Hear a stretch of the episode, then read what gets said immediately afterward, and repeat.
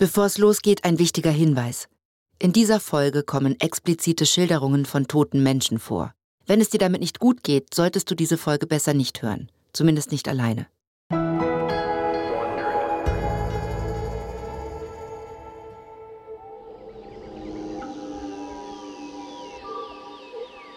Juliane steht wie angewurzelt da. Hinter der Biegung des Baches, dem sie seit ein paar Tagen folgt, bietet sich ihr ein schreckliches Bild. Eine Sitzbank aus dem abgestürzten Flugzeug ist ungebremst in den Boden gerammt. Die Köpfe der Passagiere stecken im Urwaldmatsch. Ihre Beine ragen nach oben. In den Bäumen sitzen Aasgeier und beobachten, was Juliane tun wird. Juliane hat erst einmal in ihrem Leben eine Leiche gesehen. Es war ein Kind, aufgebahrt bei einer Totenwache. Doch all das hatte die schwermütige Anmutung einer Trauerfeier. Alles war voller Blumen, Samt und Spitze. Gedämpfte Musik lief im Hintergrund, während die Anwesenden schluchzten und sich leise trösteten. Das hier ist anders. Wie Schaufensterpuppen hängen die Leichen im Sitz. Juliane geht langsam näher. Sie hat richtig gesehen. Zwei Männer, eine Frau. Ein furchtbarer Gedanke durchzuckt Juliane. Mama, Sie bricht einen langen Zweig von einem Baum und geht noch näher. So nah, dass sie mit dem Stock die Leichen erreicht. Vorsichtig stößt sie den rechten Fuß der Frau an, fast als würde sie mit einer Reaktion rechnen. Der Fuß ist steif. Juliane schafft es, ihn so zu drehen, dass sie die Zehennägel sehen kann. Sie sind bunt lackiert. Ein schwaches Rot, fast rosa, vielleicht ausgeblichen in den letzten Tagen aber auf jeden Fall sind es nicht die Füße ihrer Mutter. Die hätte sich nie im Leben die Nägel lackiert, weder an den Füßen noch an den Fingern. Ihre Mutter brauchte auch kein Make-up, um auf andere eine gepflegte und attraktive Erscheinung zu machen. Ihre Mutter hatte immer ein Glitzern in den Augen, besonders wenn sie über ihre Arbeit sprach. Ihre Mutter. Ihre Mutter konnte doch gar nicht in diesen Sitz geschnallt sein, fällt Juliane ein. Ihre Mutter saß doch neben ihr und nicht neben zwei Männern. Sie saß doch auf dem leeren Sitz der Bank, unter der Juliane vor drei Tagen erwacht ist. Juliane blickt ausdruckslos in die Kronen der Bäume.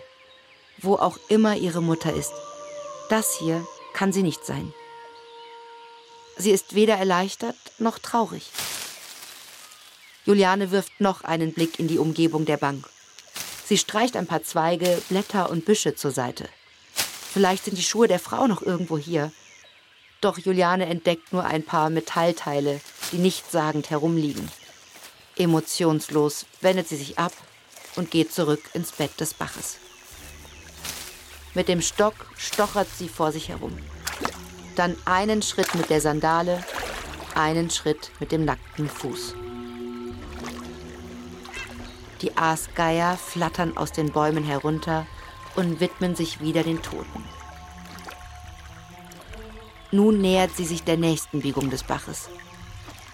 Sie versucht, die schrecklichen Bilder in ihrem Kopf zu verjagen und hofft, dass nicht noch viel Schlimmere auf sie warten.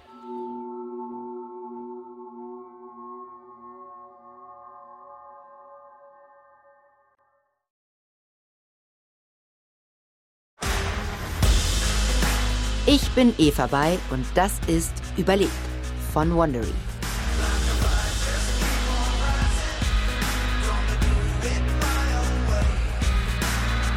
Nachdem Juliane Köpke einen Flugzeugabsturz im peruanischen Urwald überlebt hat, folgt sie seit Tagen dem Lauf eines Baches.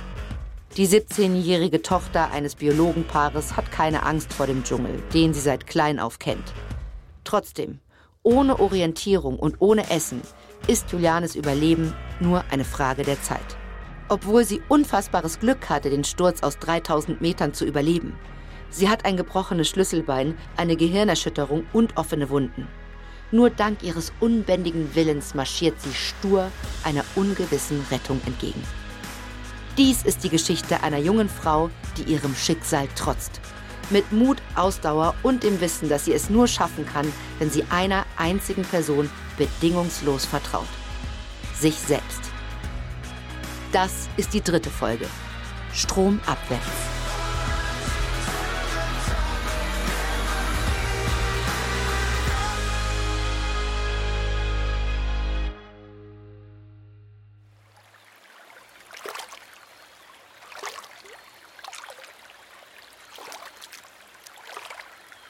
Juliane schleppt sich müde durch das Bett des Baches. Mit jedem Schritt schwindet die Hoffnung, doch endlich eine Mündung zu erreichen. Einen größeren Strom, in den der Kleine fließt. Boote, Menschen. Plötzlich tritt Juliane ins Leere. Sie versucht zu verstehen, was passiert ist. Dann wird es ihr klar. Das seichte Gewässer ist schlagartig tiefer geworden. Schnell überprüft sie, ob die Sandale noch an ihrem Fuß hängt oder weggeschwommen ist. Sie ist noch da. Juliane wirft einen Blick ans andere Ufer. Eindeutig. Der Bach ist nicht nur tiefer, sondern auch breiter. Sie wirft einen Blick zurück zur letzten Biegung. Wie lange ist er schon so breit? Könnte sie ihn nicht schon einen Fluss nennen? Flüsschen, das passt besser. Flüsschen. Juliane merkt, dass viel Zeit vergangen sein muss, seit sie die Sitzbank mit den Toten entdeckt hat. Hat sie die Sitzbank heute gesehen oder gestern? Die Tage verschwimmen. Die Zeit scheint stehen zu bleiben. Ihr Gehirn schaltet ab. Sie hat schon mal gehört, dass das Leuten passiert, die am Fließband arbeiten oder die jeden Tag den gleichen Weg zur Arbeit fahren. Ihnen fehlen ganze Passagen, manchmal Stunden. Selbst wenn ihr Leben davon abhinge. Sie könnte nicht sagen, was passiert ist. Seit Julianes Uhr kaputt ist, muss sie sich mehr denn je darauf verlassen, das Licht jenseits der Baumkronen zu lesen. Doch es fällt ihr schwer. Eigentlich kann sie nur sagen, ob es morgens, mittags oder abends ist. Je nachdem, wie intensiv das Licht durch das Blätterdach fällt. Sie sieht nach oben und überlegt. Das Licht ist schwach. Aber ist es morgens oder abends? Immer noch hört Juliane Flugzeuge, von denen sie denkt, dass sie sie suchen. Wie immer winkt sie sinnlos mit den Armen, während sie im Flussbett weiterstapft. So langsam kommen ihr Zweifel, ob sie sich die Flugzeuge einbildet. So wie du die Siedlung im Wald gesehen hast. Wann war das? Wird das Gestern, morgen eben. vorhin? Vorgestern, heute. Nee, heute gar nicht. Gar nicht. Gar nicht. Sie hatte gemeint, eine Siedlung im Wald zu sehen. So wie die Forschungsstation ihrer Eltern, Panguana. Doch als sie der Lichtung näher kam, hatte sie gesehen, dass es einfach nur ein paar übereinander gefallene Palmwedel waren, die aussahen wie ein Dach. Manchmal macht der Wald den Anschein, als imitiere er die Zivilisation. Doch es ist nur Zufall. Wie das Beispiel von dem Affen, der für immer und immer wahllos auf einer Schreibmaschine tippt und früher oder später aus Versehen auch mal ein Wort schreibt. Oder einen Satz. Juliane versucht sich zu fangen. Sie muss etwas trinken. Sie ist wahrscheinlich völlig dehydriert. Sie schlürft ein wenig Wasser aus dem Fluss. Es ist trüb und modrig. Es kratzt im Hals. Aber sie hat keine Wahl. Sie sollte auch mal wieder eine Pause machen. Vielleicht ein wenig schlafen. Juliane sucht sich einen Baum am Ufer. Sie setzt sich, lehnt sich gegen ihn und öffnet ihre Faust. In der bunten Tüte mit den grinsenden Früchten klebt noch genau ein Bonbon. Langsam fischt Juliane es heraus und schiebt es sich in den Mund. Es ist wie eine Explosion der Geschmacksnerven.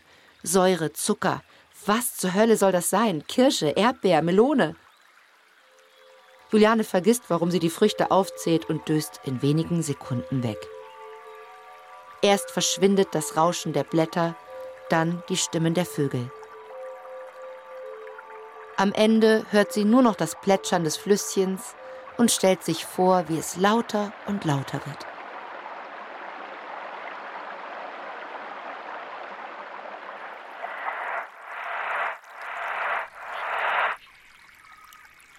Juliane weiß nicht, ob sie geschlafen hat oder nur dahin dämmert. Inzwischen ist es dunkel geworden. Ihr Magen knurrt und sie versucht sich zu erinnern, was sie bei ihren Eltern gelernt hat, wie man im Dschungel überlebt. Mit ihrem Vater Hans Wilhelm ist sie mehr als einmal fischen gewesen. Mit Netzen sind sie am späten Nachmittag losgezogen. Zusammen mit ihrem Nachbarn Moro haben sie ein Boot genommen und sind zu einer Stelle gefahren, wo dieser sich sicher war. Hier fangen wir auf jeden Fall etwas. Und am ehesten in der Dämmerung, hat er erklärt. Manche Leute hier fischen ausschließlich nachts. Dann sind die Fische müde. Aber da sehen die doch gar nichts. Na eben, das ist doch die Idee. Wenn die Fische die Angler sehen könnten, würden sie ja wegschwimmen. du immer mit deinen Geschichten. Sie hatten Netze ausgeworfen, die an einer Seite kleine schwimmfähige Ringe hatten. So treibt eine Seite des Netzes an der Oberfläche, während die andere nach unten sinkt. Wie eine Wand aus Maschen hing das Netz im Wasser. Dann warteten sie eine lange Zeit. Obwohl Juliane nicht ganz klar war, warum, gab Moro plötzlich ein Zeichen. Dann zogen er und Hans Wilhelm das Netz zusammen. Als Juliane ihre Taschenlampe angeknipst hatte, sah sie in den Maschen ein paar dicke, längliche, silberne Fische hängen. Ihre abwärts gezogenen Mäuler ließ sie nicht gerade gut gelaunt aussehen. Zuerst taten ihr die Fische leid. Aber dann, als sie getötet und ausgenommen wurden, hatte sie nicht weggeschaut. Einen hatte sie sogar selbst zubereitet. Julianes Mutter hatte in der Zwischenzeit ein paar Früchte aus dem Wald geholt. Mangos und Guaven wachsen in der Nähe der Forschungsstation Panguana in Hülle und Fülle. Dazu hatte sie aus den Stämmen kleinerer Palmen Palmito geschlagen, das essbare Mark der Pflanze, das sich am oberen Ende oder an den Wedeln befindet. Am Ende war es ein Grillfest geworden. Moro hatte erzählt, was man sonst noch im Urwald essen kann und was nicht. Bei Früchten würde ich sagen, wenn sie rot sind oder haarig, lass die Finger davon. Haarige Früchte? Und ganz doll aufpassen musst du. Wenn sie weglaufen, dann sind es gar keine Früchte.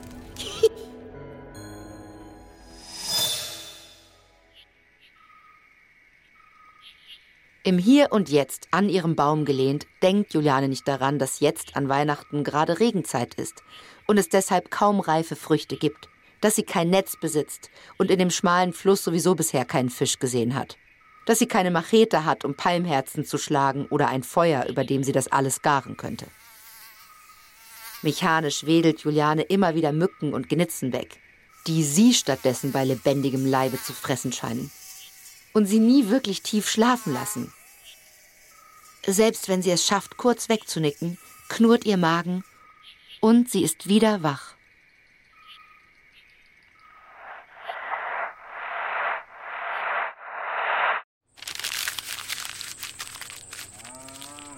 Einen Tag vor Silvester gehen Hans Wilhelm Köpke langsam die leeren Seiten aus. Schon dreimal hat er angefangen, diesen Brief aufzusetzen. Er schreibt seiner Schwester in Deutschland, doch eigentlich sind diese Zeilen an ihn selbst gerichtet. Blaue Tinte auf Papier, das die Farbe von Eierschalen hat. Worte, die zusammenfassen, was sein Kopf nicht wahrhaben will. Nun ist schon fast eine Woche vergangen und noch immer ist der Flieger nicht gefunden worden. Es herrschte zumeist gutes Wetter, so dass Suchaktionen in allen möglichen Richtungen gestartet werden konnten. Hans Wilhelm liest die Zeilen immer wieder. Ein Hauch der Hoffnung scheint sie zu durchwehen. Er fühlt sich fast getröstet. Julianes Vater schaut auf und sieht weite Felder, die in der Mittagssonne flirren. Er selbst sitzt in einem bequemen Klappsessel unter dem Palmdach eines Pavillons. Hans Wilhelm ist nicht mehr in der Forschungsstation Panguana, sondern auf der Farm von Peter Würch. Er ist Viehzüchter und kommt wie die Köpkes aus Deutschland. Die beiden verbindet eine lange Freundschaft. Als die Familie ihr Lager in der Forschungsstation aufschlug, hatte er gern hilfsbereit mit Hand angelegt oder seine Angestellten zur Unterstützung geschickt. Manchmal hatte Peter Würich schon im Auftrag von Hans Wilhelms Arbeitgeber, dem Naturhistorischen Museum in Lima, gearbeitet. Bei den Rodungen für seine Farm tauchten immer mal wieder seltene Vögel oder bestimmte Säugetiere auf, die als Exponate in der Hauptstadt von den Wundern der Natur im Urwald erzählen konnten. Peter Würich hat einen Flugplatz, einen Sender und einen Empfänger. So kann ich mich in Pucallpa über den Stand der Suchaktion informieren. Außerdem tut es Hans Wilhelm gut, Menschen um sich zu haben. Er hat normalerweise kein Problem damit, allein zu sein, solange er sich sicher ist, wo Maria und Juliane sind. Selbst wenn sie seit Stunden im Wald unterwegs sind, selbst wenn sie in der Stadt sind und dort übernachten müssen, weil das Wetter umgeschlagen hat. Aber allein mit dieser Ungewissheit zu sein, ist etwas ganz anderes. In guter Hoffnung und nur mit den besten Wünschen für das neue Jahr, dein Bruder Hans Wilhelm. Hans Wilhelm lässt den Brief im Kuvert verschwinden, als Peter Würrich aus der flirrenden Mittagssonne mit zwei Gläsern Limonade für die beiden erscheint. Er rechnet es seinem Freund hoch an, dass er ihn nicht ständig belagert. Hans Wilhelm hat seinen Freiraum und gelegentlich kommt Peter vorbei, um zu schauen, wie es ihm geht. Auch jetzt setzt er sich wortlos zu ihm. Sein Blick schweift ein paar Augenblicke über sein Grundstück, dessen Grenzen von hier aus nicht mal sichtbar sind. Dann dreht er sich betont entspannt zu seinem Freund. Kennst du Clyde Peters? Hans Wilhelm schüttelt den Kopf.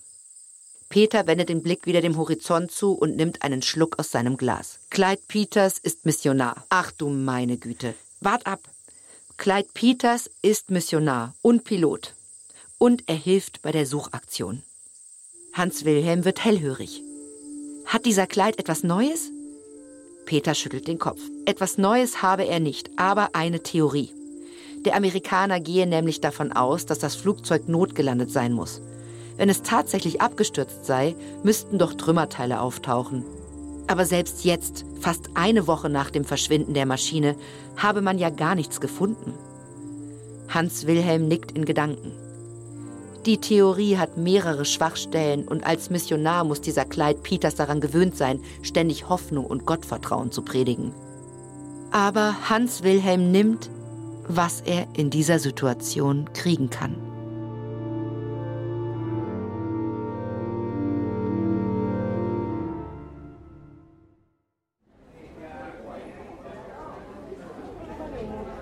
Juan Ramirez quält sich einmal mehr durch die Ansammlung von Menschen vor seinem Büro.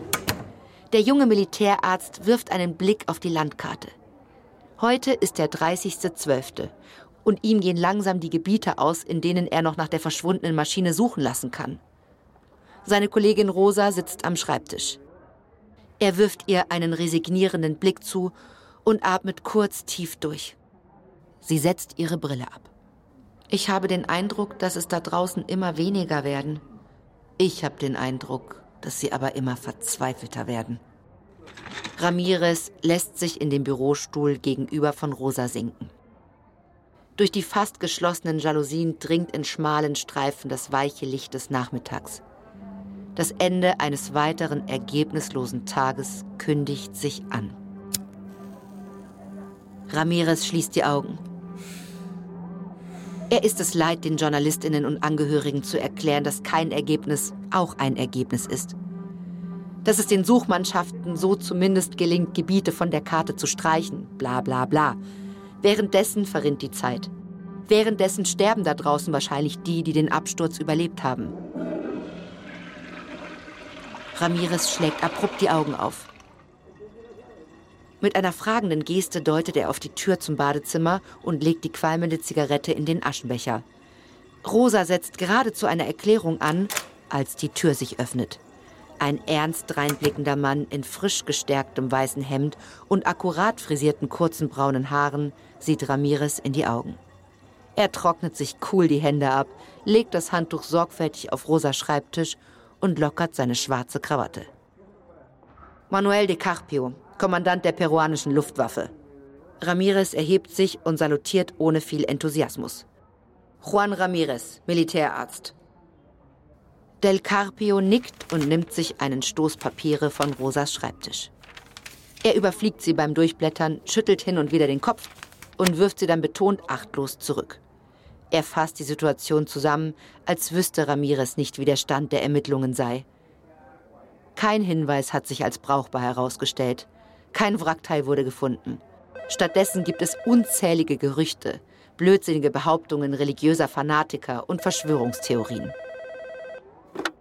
Rosa hebt den Hörer ab und ihrem Gesicht ist anzusehen, dass es sich wieder um irgendwelchen Unsinn handelt. Sie rollt mit den Augen, doch sie notiert sich, was der Anrufer sagt. Del Carpio setzt eine Miene auf, die Ramirez wohl sagen soll: Siehst du? Wollen Sie sagen, ich bin schuld an all den Problemen? Del Carpio wiegt den Kopf unsicher hin und her. Schuld und Probleme. Ich mag diese Wörter nicht. Ich bevorzuge Verantwortung und Herausforderungen.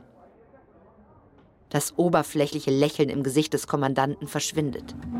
Er setzt sich auf einen der Hocker, lehnt sich nach vorn, legt die Ellbogen auf seinen Knien ab und adressiert Ramirez wie einen halbwüchsigen Jungen. Del Carpio hat ein paar Änderungsvorschläge, wie es hier weitergehen wird. Da Ramirez und vor allem Rosa alle auch noch so dämlichen Anrufe protokollieren, gilt ab sofort, wer einen Hinweis gibt, der bekommt Besuch von der Polizei und wird verhört. Gegebenenfalls verhaftet. Ramirez windet sich unwohl in seinem Sessel. Außerdem verhänge ich hiermit eine Nachrichtensperre. Dieser ganze Quatsch, den diese Schmierfinker abdrucken. Glauben Sie, das wird die Leute beruhigen? Meinen Sie nicht, dass Sie dann erst recht glauben, dass hier etwas vertuscht wird? Doch Del Carpio überhört ihn absichtlich. Und noch was. Morgen ist es eine Woche her, dass die Maschine verschwunden ist. Heute ist Donnerstag. Wenn wir bis Montag nichts finden, brechen wir ab. Ramirez und Rosa schauen sich ungläubig an. Heute ist der 30.12. Das nächste Wochenende besteht aus Silvester, Neujahr und einem Sonntag. Nichts wird passieren. Wohlwissend, dass Del Carpio mit seiner Entscheidung eigentlich mit sofortiger Wirkung die Rettungsaktion abbricht, steht Ramirez auf. Ohne sich zu verabschieden, verlässt er sein Büro. Ramirez! Er überhört absichtlich, Ramirez. wie Del Carpio ihn mehrmals ruft. Ramirez! Ramirez wird sich unter den Freiwilligen ein paar starke junge Männer zusammensuchen und die Suche im Dschungel sofort wieder aufnehmen.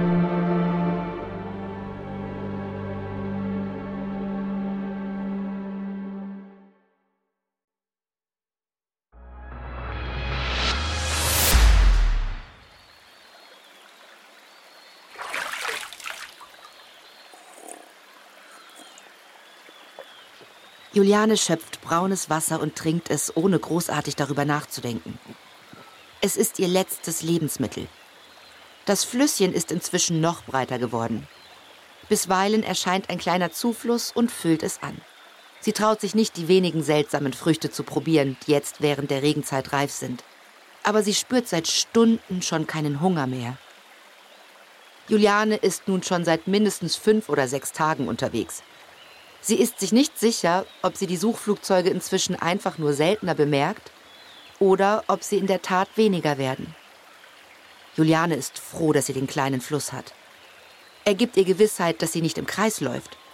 Außerdem betet sie sich weiterhin die Namen der Pflanzen und Tiere vor, um sich zu beschäftigen. Sie verliert sich im Anblick einer Passionsblume mit ihren blauen, strahlenförmigen Blüten und dem Kranz von mehreren Staubgefäßen, die gesprenkelt sind wie das Fell eines Leoparden.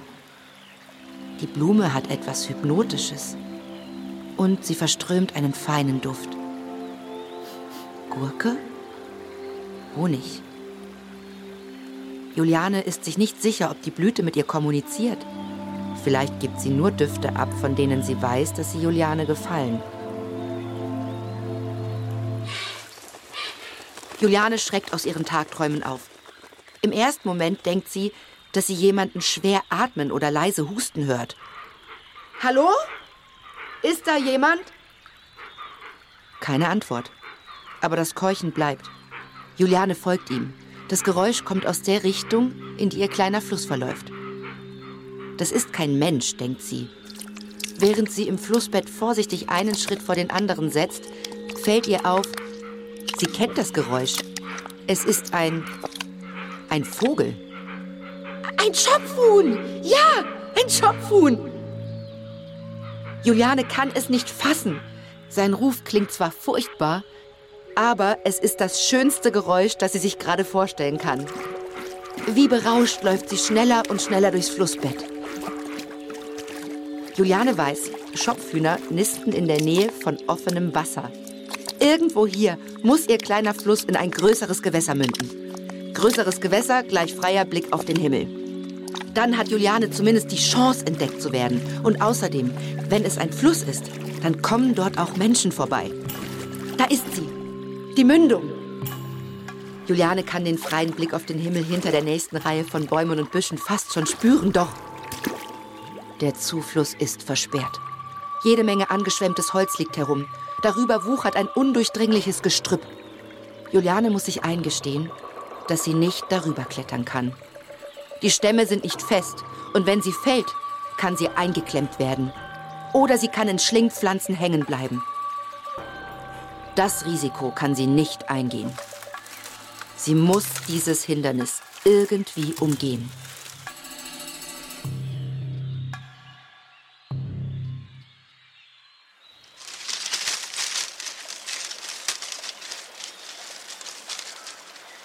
Endlose, anstrengende Stunden später biegt Juliane die letzten Halme des messerscharfen Schilfes beiseite.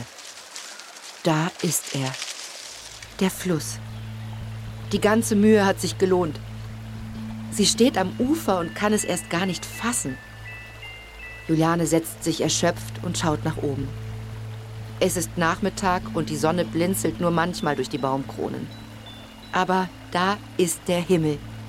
Es ist zwar nur eine Schneise, die der Fluss in den dichten Wald schlägt, aber so viel Himmel hat Juliane seit einer Woche nicht gesehen.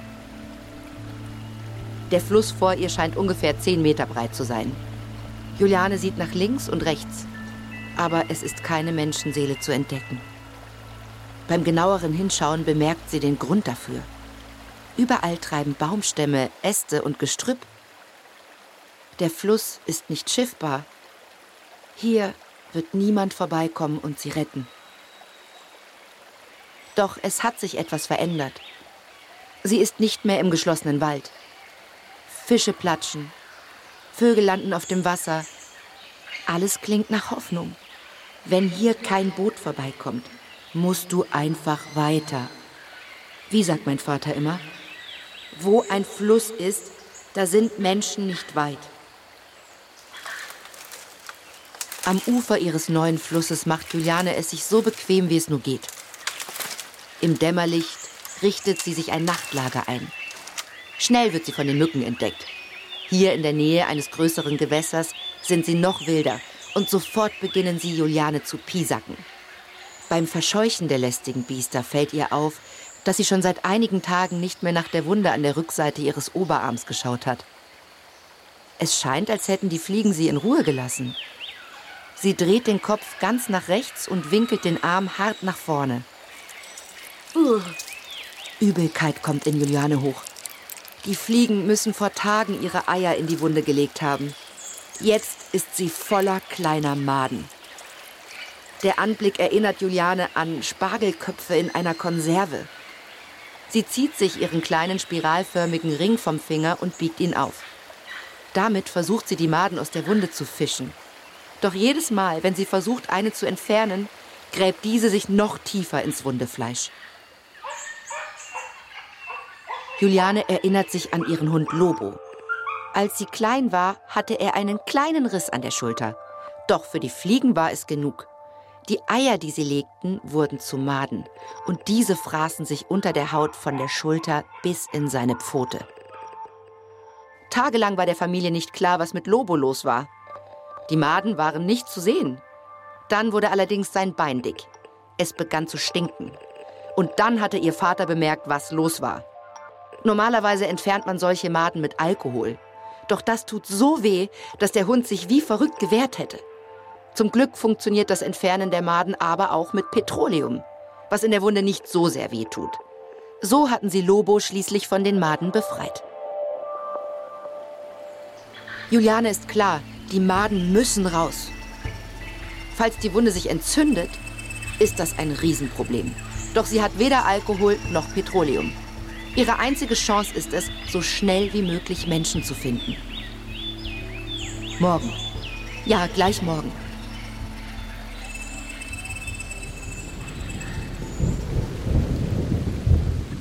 Juliane schlägt die Augen auf und windet sich vor Schmerzen. Es ist stockdunkel und gießt in Strömen. Sie hat gerade geträumt, dass ein Regen aus Stecknadeln auf sie herabprasselt. Jetzt weiß Juliane warum. Die Tropfen sind klein und eiskalt. Sie stechen auf der Haut.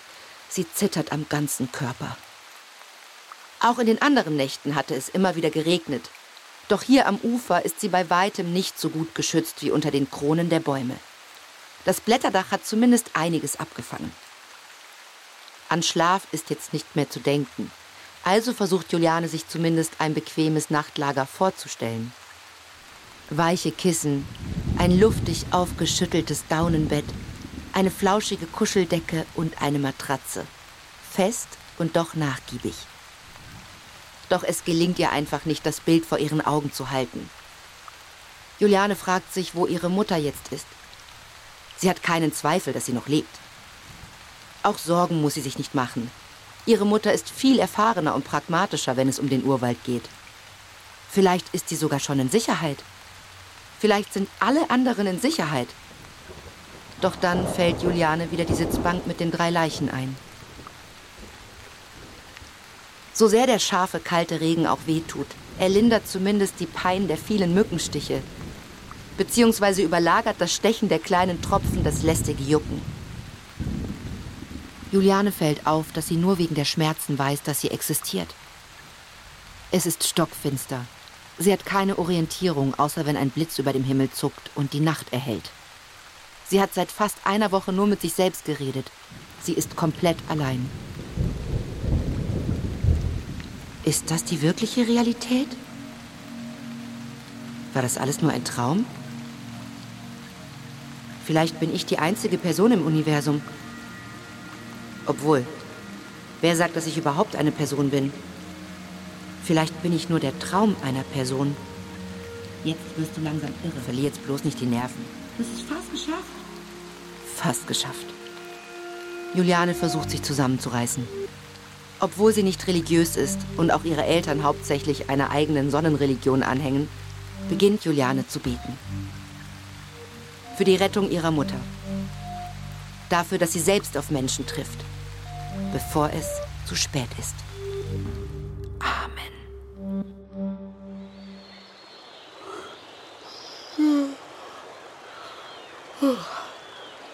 Wie jeden Morgen ist Juliane völlig gerädert. Längst haben die Mücken sie wieder gefunden. Längst schwitzt sie wieder wie verrückt.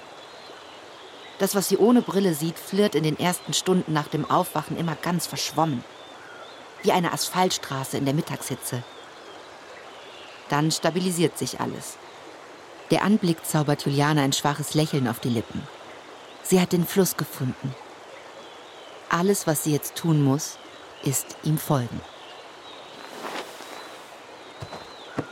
Eine Weile steht Juliane einfach nur da und schaut den Fluss an. An seiner Böschung entlang zu gehen, ist keine Option. Das Ufer ist viel zu dicht bewachsen. Und wer weiß, was da alles herumfleucht. Sie beschließt, wie in dem Bach, auch hier im seichten Wasser kurz vor dem Ufer vorwärts zu warten. Sie muss nur auf eines achten. Stechrochen. Die flachen Fische mit dem giftigen Stachel lieben den Schlamm im Flussbett. Manchmal liegen sie auch im verwirbelten Wasser der Stromschnellen, also ausgerechnet überall da, wo man sie nicht sehen kann. Juliane sucht sich am Ufer einen neuen Stock und begibt sich ins Wasser. Das reicht ihr hier bis zur Hüfte. Durch die Regenfälle ist viel Sand und Schlamm in den Fluss geraten. Er ist braun und trüb. Juliane sticht mit dem Stock vor sich in den weichen Sand. Dann setzt sie den Fuß mit der Sandale voran und dann den nackten Fuß, genau an dieselbe Stelle. Es ist ein mühseliges Vorankommen und Juliane muss sich vereinzelt auch umschauen, ob kein Treibholz in ihre Richtung schwimmt und sie womöglich in den Rücken trifft. Was noch? Hast du etwas vergessen? Piranhas. Piranhas greifen nur in stehenden Gewässern an. Auch wenn man offene Wunden hat? Juliane weiß es nicht. Sie entscheidet, dass es egal ist. Falls die Fische sie angreifen, wird sie es schon merken. Einen anderen Weg als flussabwärts im Wasser gibt es nicht. Schon nach kurzer Zeit ist Juliane erschöpft. Sie trinkt ein wenig von der braunen Brühe um sie herum. Das langsame Vorangehen im Wasser ist anstrengend. Dazu muss sie auch der Strömung widerstehen, damit diese sie nicht umreißt. Lass dich doch einfach treiben. Ja? Ja. Okay. Juliane geht zur Mitte des Flusses, bis ihre Füße fast nicht mehr an den Boden reichen. Dann zieht sie sich die Sandale aus und hält sie fest in der Hand. In der anderen hält sie ihren Stock. Sie hebt die Füße ein wenig an und lässt sich dann von der sanften Strömung mitziehen. Es ist angenehm und vor allem viel schneller und sicherer als das Laufen im Flussbett. Sie dreht sich auf den Rücken und schaut in den Himmel. Das mit Bäumen und Blumen gesäumte Ufer zieht an ihr vorüber. Juliane beginnt es fast zu genießen. Als sie glaubt, als sie glaubt, plötzlich zu ersticken. So schwach wie sie ist, ist sie kurz im Treiben eingedöst. Sie dreht sich auf den Bauch und beginnt sich wieder mit dem Bestimmen von Pflanzen und Tieren wach zu halten. Sie fasst einen Entschluss. Nach allem, was sie schon durchgestanden hat, wird sie jetzt auf keinen Fall ertrinken.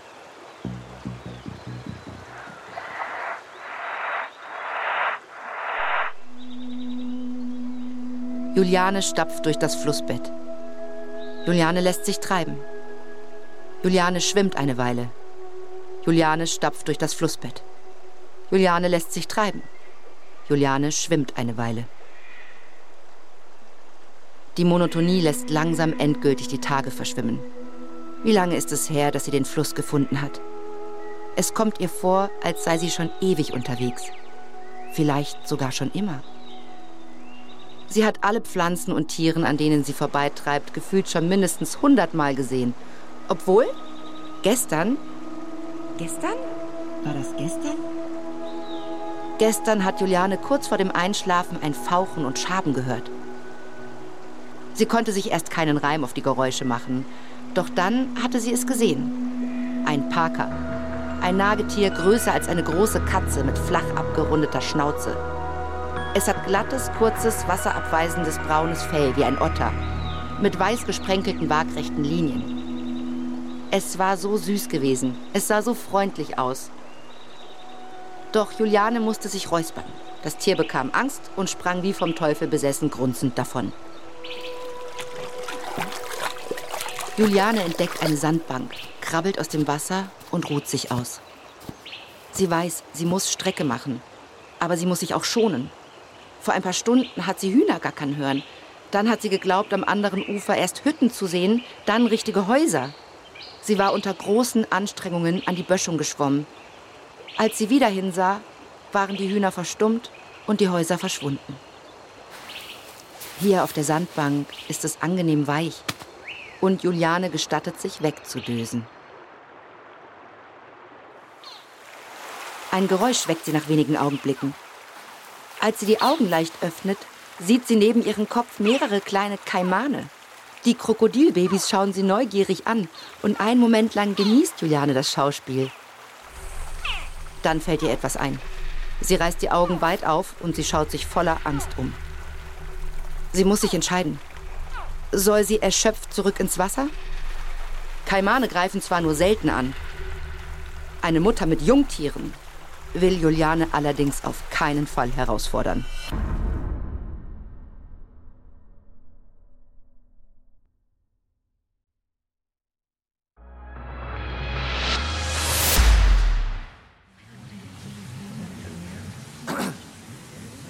Juan Ramirez atmet einmal tief durch. Die Suche über das Neujahrswochenende hat nichts Neues ergeben. Er hebt seinen Blick, runzelt die Stirn und sucht sich eine besorgte Frau in der dritten Reihe aus, der er direkt in die Augen blickt. Ich muss Ihnen allen heute eine sicher unbefriedigende Nachricht überbringen. Die Leute fangen an zu tuscheln und Ramirez spürt den Blick von Kommandante Del Carpio in seinem Nacken. Die Rettungsaktion der letzten zehn Tage hat leider keinerlei Ergebnis gebracht. Und somit werden wir morgen, am 3. Januar, die Suche nach der Lanza-Maschine mit der Flugnummer 508 beenden. Ramirez dreht sich zu seinem Vorgesetzten um, der zufrieden nickt. Del Carpio tritt nach vorn und erklärt noch einiges zum weiteren Ablauf. Er unterstreicht noch einmal, dass jegliches Verbreiten von Gerüchten strafrechtlich verfolgt wird. Die Nachrichtensperre ist aufgehoben. Das heißt, die anwesenden Journalistinnen dürfen das Ende der Suchaktion vermelden, sonst nichts. Die Untersuchungen zu dem Fall hätten schon viel zu viel gekostet. Kerosin für die Suchflugzeuge sei teuer. Die Einsatzkräfte würden für andere Dinge gebraucht. Ramirez weiß, dass Del Carpio möchte, dass er seine Entscheidung stützt. Der junge Militärarzt dreht sich jetzt allerdings niedergeschlagen um und geht zurück ins Büro. Del Carpio wirft ihm einen verächtlichen Blick zu, der zu sagen scheint, Schwächling. Durch die halboffene Tür hört Ramirez noch, was draußen passiert. Kommandante Del Carpio, ist es denn gestattet, auf eigene Faust weiterzumachen? Wenn Sie sich da draußen von den Mücken fressen lassen wollen, ist das Ihre Sache. Die Pressekonferenz ist beendet. Unter dem Murren der Anwesenden dreht sich auch Del Capio um und geht zurück ins Büro. Er würdigt Ramirez nicht mal eines Blickes und räumt ein paar Unterlagen in eine Aktentasche. Ich bleibe bis auf weiteres noch hier. Auf weiteres? Was bleibt denn jetzt noch? Bis sich die Lage beruhigt hat, bis die Journalisten weg sind und bis der Alltag wieder Einzug hält. Ramirez nickt. Doch sein Gesichtsausdruck verrät seine Abneigung. Er wird jetzt abwarten, bis der Capio sich in die Mittagspause verabschiedet. Dann wird er nachsehen, welche Angehörigen weitersuchen und sich deren Patrouille heimlich anschließen.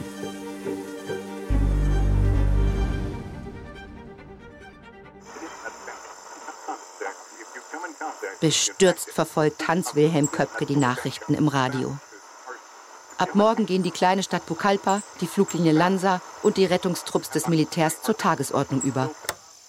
Hans-Wilhelm schaut um sich herum. Auf der Farm seines Freundes Peter Würrich herrscht Alltag. Kühe werden auf Weiden getrieben, Heu in Ställe gebracht, Hunde jagen Hühner über den Hof. Hier harrt Hans-Wilhelm nun schon seit fast einer Woche aus. Als die Nachrichtensperre verkündet wurde, hatte er hier einen entscheidenden Vorteil. Er konnte mit Hilfe der Funkanlage von Peter privat Kontakt mit denen aufnehmen, die den Hinweisen der Leute nachgingen. Wie angekündigt war der Pilot Clyde Peters vorbeigekommen und hatte ihm Mut zugesprochen. Dieser Mut verlässt Hans Wilhelm jetzt, als Peter Würrich ihm ein Glas Wasser bringt und sich neben ihn setzt. Hier, du musst was trinken. Warum ist doch jetzt sowieso egal. Hey, lass dich jetzt nicht hängen. Okay, ich werde es versuchen. Hans Wilhelm hat nichts dergleichen vor. Er will einfach nur, dass Peter aufhört zu reden. Es gibt nichts zu sagen. Sein Leben endet hier. So einfach ist das. Er erinnert sich an die Zeit, als er nach dem Studium anderthalb Jahre unterwegs war. Von Kiel nach Italien, nach Frankreich, nach Spanien, auf die Kanarischen Inseln. Von dort nach Brasilien und quer durch Südamerika. Auch da war Maria nicht bei ihm gewesen. Sie hatte sicherlich Angst um ihn gehabt. Aber damals war das anders. Er, Hans Wilhelm, hatte Vertrauen. Er hatte die Kontrolle über die Situation. Er wusste, er ist jung und kräftig. Er schafft das. Es war nur eine Frage der Zeit, der Organisation. Und doch hatte er sich in diesen anderthalb Jahren ohne sie verloren gefühlt. Wenn sein Temperament mit ihm durchging, war sie es normalerweise, die die Wogen glättete. Und wenn er von einem Forschungsthema besessen war, hielt sie ihn nicht für verrückt. Sie teilte seine Leidenschaft. Sie war buchstäblich seine bessere Hälfte. Der Tag, an dem sie heirateten, war der glücklichste Tag seines Lebens. Sie hatten eine Tochter in die Welt gesetzt, Juliane, ein intelligentes, aufgewecktes Mädchen, das Maria viel besser verstand als er. Er hatte so sehr gehofft, Juliane eines Tages näher zu kommen, wenn die Pubertät vorbei wäre, wenn sie erwachsen wäre. Nun würde sie nie erwachsen sein und er würde seine Tochter niemals wirklich kennenlernen. Hans Wilhelm erwacht aus seinen Gedanken und sieht Peter an. Peter, ich gehe zurück in die Station nach Panguana. Meinst du, das ist eine gute Idee? Soll ich mitkommen? Hans Wilhelm steht auf und beginnt seine Sachen zusammenzuräumen. Einen Notizblock und die Landkarte, auf der er markiert hat, wo die Suchaktion nichts gefunden hat. Das ist lieb von dir, aber ich will allein sein. Ich melde mich. Hans Wilhelm merkt, dass sein Freund sich Sorgen macht, dass er nachdenkt, was er sagen könne, um ihn zum Bleiben zu bewegen. Er merkt auch, wie Peter nichts einfällt und wie sein Blick auf seinem Rücken lastet, als er den Trampelpfad nach Panguana in den Wald betritt und sich vom Dschungel verschlucken lässt.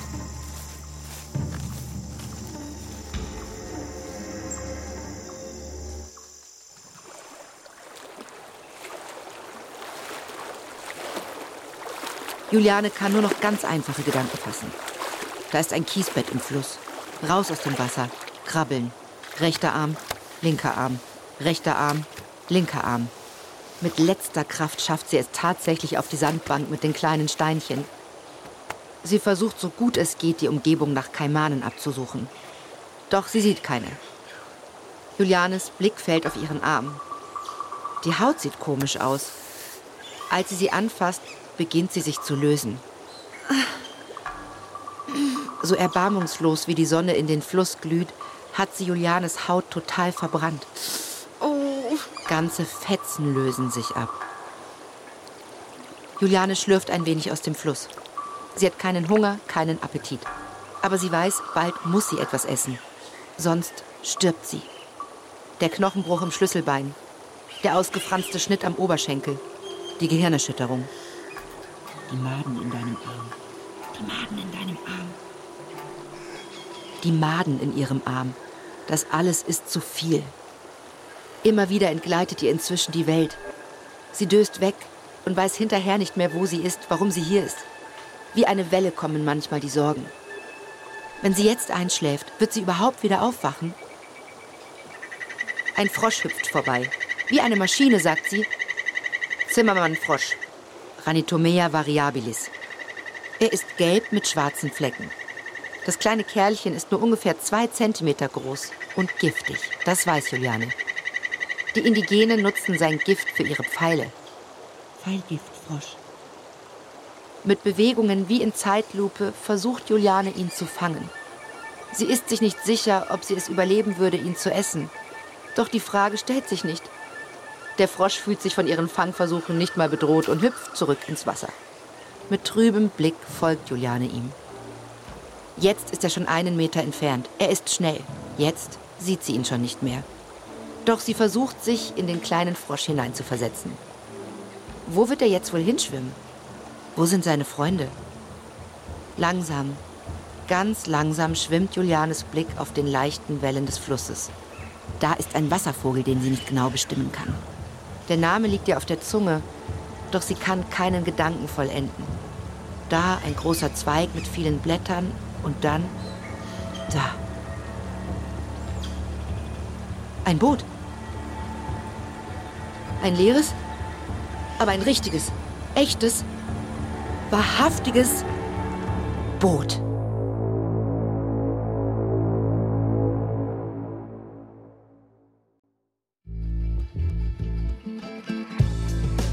Das ist die dritte Folge unserer vierteiligen Serie Verloren im Dschungel. Wenn dir unser Podcast gefällt, gib uns eine 5-Sterne-Bewertung. Hier noch ein kurzer Hinweis zu den Szenen in diesem Podcast. In den meisten Fällen wissen wir zwar nicht genau, was gesagt wurde, aber unsere Geschichte basiert auf echten Tatsachen und gründlichen Recherchen. Wenn du mehr über die Geschichte erfahren möchtest, empfehlen wir dir den Dokumentarfilm Schwingen der Hoffnung von Werner Herzog oder auch das Buch Als ich vom Himmel fiel von Juliane Köpke in Zusammenarbeit mit Beate Riegert. Ich bin Eva Bay. Geschrieben wurde diese Serie von Tom Erhardt, Produzentin von Munk Studios Ilona Toller. Das Sounddesign hat Martina Weber gemacht. Für Wondery Producer Simone Terbrack. Executive Producer Tim Kehl, Jessica Rapburn und Marshall Louis.